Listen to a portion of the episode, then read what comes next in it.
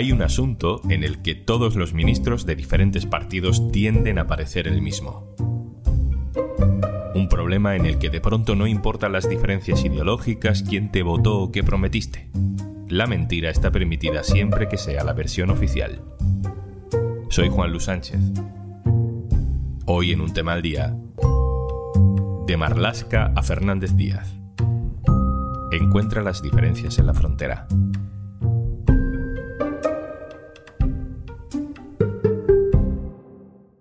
Una cosa antes de empezar. Hola, soy Juanjo de Podimo, y como cada viernes, al final de este episodio, te recomendaremos un podcast o un audiolibro para escuchar durante el fin de semana. Recuerda que si entras en podimo.es barra al día, tienes 60 días gratis. Vamos a escuchar dos voces hablando de lo mismo, de inmigración y de gestión en la frontera. Esta es una. Cuando eso sucede, la respuesta del Estado es firme, serena también, y también necesariamente proporcionada. Y esta es la otra. La oportunidad por la necesidad de respuesta inmediata y la proporcionalidad, puesto que se usó la fuerza estrictamente imprescindible y con carácter siempre disuasorio. Seguramente sabes quiénes son estas dos voces, pero si jugáramos a no saberlo, si jugáramos a no saber que son Fernández Díaz, ministro de Interior con Rajoy, y Grande Marlasca, el actual ministro de Interior, si jugáramos a no saber que son de diferentes partidos políticos, nos podría parecer que defienden el mismo modelo de inmigración, que gestionan las crisis igual en la frontera. En 2014 murieron 14 personas ahogadas entre pelotas de goma y material antidisturbios en el Tarajal de Ceuta. Esto dijo Fernández Díaz. La Guardia Civil en ningún momento disparó contra esas personas pelotas de goma, que quede claro. Las utilizó como elemento disuasorio. En 2022, este verano, al menos 37 personas morían también tratando de saltar la valla de Melilla. Autocrítica esta vez por parte de un gobierno de izquierdas. Ninguna. Reconocer el extraordinario y esforzado trabajo de nuestras fuerzas y cuerpos de seguridad en la frontera de Melilla y también en la de Ceuta. La culpa siempre es de una violencia que nadie acredita, que nadie demuestra. La actuación de la Guardia Civil bloquea la entrada de la mayoría de personas a territorio español mediante el empleo oportuno y proporcionado del material a su disposición. El principio de congruencia fue debido a que la respuesta a los agentes fue provocada por la actitud beligerante de los atacantes. ¿Qué pasa con el Ministerio del Interior? ¿Por qué todos los ministros parecen portavoces de la policía en vez de representantes de una ideología política? ¿Por qué en vez de depurar responsabilidades cuando hay una crisis con muertos en la frontera, acaban quemando su figura personal entre mentiras por defender una versión policial que tantas veces ha resultado ser falsa? ¿Qué razón hay? No debe ser tan esotérica como usted decía, como usted ha calificado, cuando dos gobiernos de distinto signo mantenemos la misma tesis en cuanto a la interpretación de la ley. Gabriela Sánchez es especialista en inmigración y derechos humanos en el diario.es. Hola, Gabriela. Hola, ¿qué tal, Juanlu? Te quiero preguntar por este fenómeno casi paranormal que convierte a casi cualquier ministro de Interior en más o menos el mismo tipo de político, pero vamos primero a analizar el último episodio, esa oportunidad que ha tenido Marlaska de hacer las cosas de manera diferente. Mueren en junio 37 personas, al menos 37 personas en la frontera con Melilla, y Gabriela Marlaska, ¿qué hace? ¿Qué dice? Su estrategia en general está siendo la de dar muy poquita información. Marlaska se ha negado a dar explicaciones en el Parlamento Europeo, como se lo habían pedido, y el PSOE ha bloqueado, junto al PP, la comisión de investigación que solicitaba el resto de diputados. En general, Marlaska se limita a repetir constantemente los mismos argumentos que hemos escuchado otras veces. Dice que la Guardia Civil utilizó material antidisturbios, pero de forma proporcional. Ningún hecho trágico ocurriría en España, según dice. Eh, todo ocurrió en Marruecos.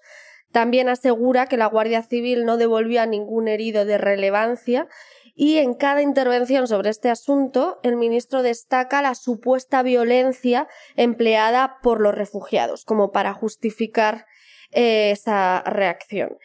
También se le ha pillado alguna mentira evidente. Eh, Marlaska dijo que los agentes marroquíes no entraron en suelo español y eso no es verdad, porque las imágenes evidencian, reflejan con total claridad cómo varios agentes marroquíes devolvían a los migrantes en suelo claramente español detrás de la segunda valla de Melilla. La versión oficial, la versión policial, pasó como la única versión posible dentro del gobierno hasta que un documental de la BBC y un informe del defensor del pueblo lo revuelven todo, ¿no? Sí, sus conclusiones preliminares de hecho son bastante contundentes. Después de ver las imágenes, el defensor contradice la versión de interior por un lado dice que varios agentes españoles lanzaron piedras a los refugiados que estaban en lo alto de la alambrada, con el riesgo que eso supone.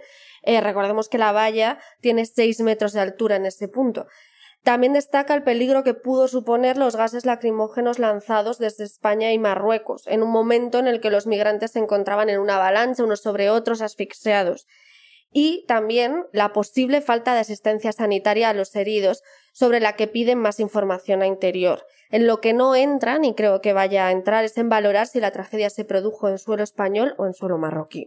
Pero la BBC va más allá. Y citando varias fuentes, dice que una parte de la avalancha ocurrió justo en la puerta que separa Marruecos de España. Y según su investigación, unos cuerpos caerían en España y otros en Marruecos.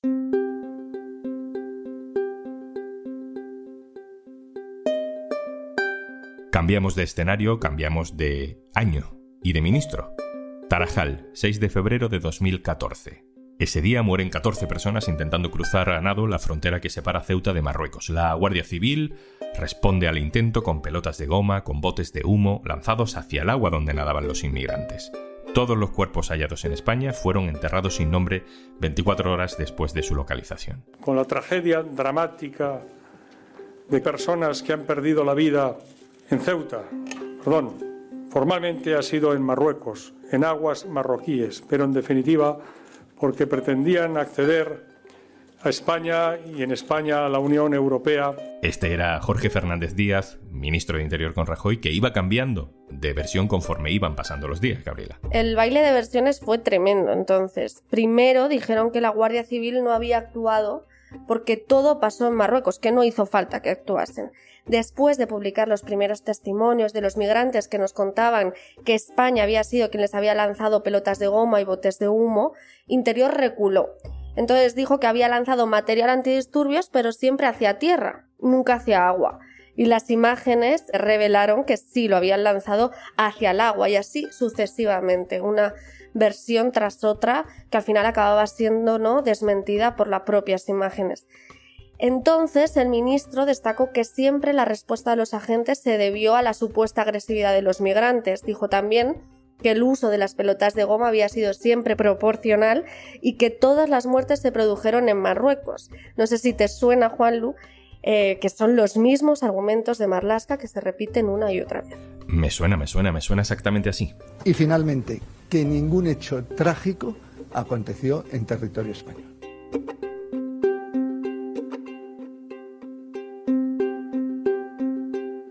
Me he acordado estos días de un momento muy concreto de un debate en el Congreso de los Diputados. Se me quedó clavado porque creo que aquel día, no sé, se me cayó una venda de los ojos o algo. Es 2014, durante aquella crisis del Tarajal, Rubalcaba, como líder de la oposición, pide explicaciones a Mariano Rajoy. Se trata de una actuación de algunos guardias civiles que han visto el conjunto de los españoles y que ciertamente no son defendibles. Esta es una acción de disparo con material antidisturbio sobre gente que está intentando llegar a las playas de España. Y eso tiene que aclararse, señor Rajoy. Tiene que aclararse justamente. Pero claro, Rubalcaba aquí era líder de la oposición. Había sido ministro de Interior, así que cuando Rajoy subió al estrado le contestó, oye, que cuando tú eras el ministro yo no te decía nada. No es la primera vez que esto ha ocurrido. No lo es, ha ocurrido muchísimas veces. Y yo nunca le he reprochado a usted nada. Es cierto que cuando Rubalcaba era ministro había poco interés sobre lo que ocurría en la frontera. Existía ETA y nadie se atrevía, tampoco la mayoría de los periodistas, a toserle a la policía por unos inmigrantes que no abrían ningún telediario. Fue en aquella época cuando me hablaron por primera vez de muertes en la frontera, de devoluciones en caliente, de mentiras de la policía amplificadas por el Ministerio del Interior. Era 2009, el ministerio estaba en manos de Rubalcaba y José Palazón era un activista al que entonces casi nadie escuchaba. Trece años después, le he pedido a aquella primera persona que me abrió los ojos que nos mande una nota de voz. Hola Juanlu, ¿qué tal? todo esto no es nada nuevo. Hay una sarta de mentiras que son ya clásicas en el quehacer de Melilla de cualquier gobierno, no este gobierno solo, sino en cualquier gobierno que haya habido pues del 2004 para acá. El 2004 y 2005 fueron también unos años de una gran violencia que se empleó contra los inmigrantes, las personas que querían asilo, que querían refugio, que querían entrar en territorio de la Unión Europea, pues a través de esta frontera terrestre, ¿no? En el 2004 y 2005 se activa la valla, se levanta, se hace más alta, se le ponen concertinas. El ejército marroquí, Marruecos, manda a su ejército a emplearse pues, de una manera también dura con los inmigrantes. De aquella época, que yo recuerde, murió el 28 de agosto un camerunés, murió el 7 de octubre, murieron seis cameruneses en la valla, el 3 de julio de 2006 murieron tres. Tiene que intervenir el defensor del pueblo para decir que aquello era una bestialidad y entonces el gobierno español pues quita parte de las concertinas. Esperemos que la cosa se siga aclarando y que tengamos todo acceso a la verdad, especialmente las familias de los desaparecidos y los fallecidos que sepan lo que pasó y que tengan pues, un resarcimiento. Gabriela, tú y yo hemos hablado muchas veces en la redacción sobre este tema, sobre cómo eh, la policía parece que tiene un poder sobre los ministros enorme, cómo los ministros no se atreven a meter mano en la gestión de la frontera, porque como la policía abarca tantísimas cosas importantes en un estado, enfrentarse a ella por lo que ocurre en Ceuta y en Melilla es algo que los ministros no quieren hacer. Me he preguntado muchas veces si se podía repetir lo del Tarajal, ¿no? Y mira, aquí estamos más de ocho años después hablando de la tragedia más grande en nuestra frontera terrestre. Así que sí, desgraciadamente, si nada cambia, puede volver a ocurrir. Para que no se repita, las autoridades deberían impulsar políticas activas para evitar que el control fronterizo prime sobre los derechos humanos. Deberían tomarse en serio la pérdida de vidas humanas en nuestras fronteras, porque ahora mismo la verdad que la deshumanización sigue siendo brutal. Y la tragedia de Melilla debería investigarse de forma independiente. El caso Tarajal quedó archivado eh, y sin llegar a juicio oral ni siquiera. Si vuelve a no pasar nada, si todo queda en la impunidad, es difícil evitar que tarde o temprano vuelva a ocurrir. Gabriela Sánchez, compañera jefa de Desalambre, la publicación de El Diario.es especializada en migraciones y derechos humanos. Un abrazo, gracias. Gracias, Juanlu.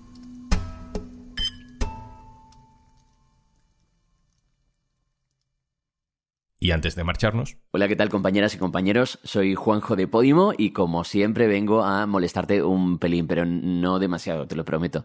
Vengo a recomendarte hoy un podcast que me hace muchísima ilusión porque eh, es una incorporación que nos, nos encanta en Podimo.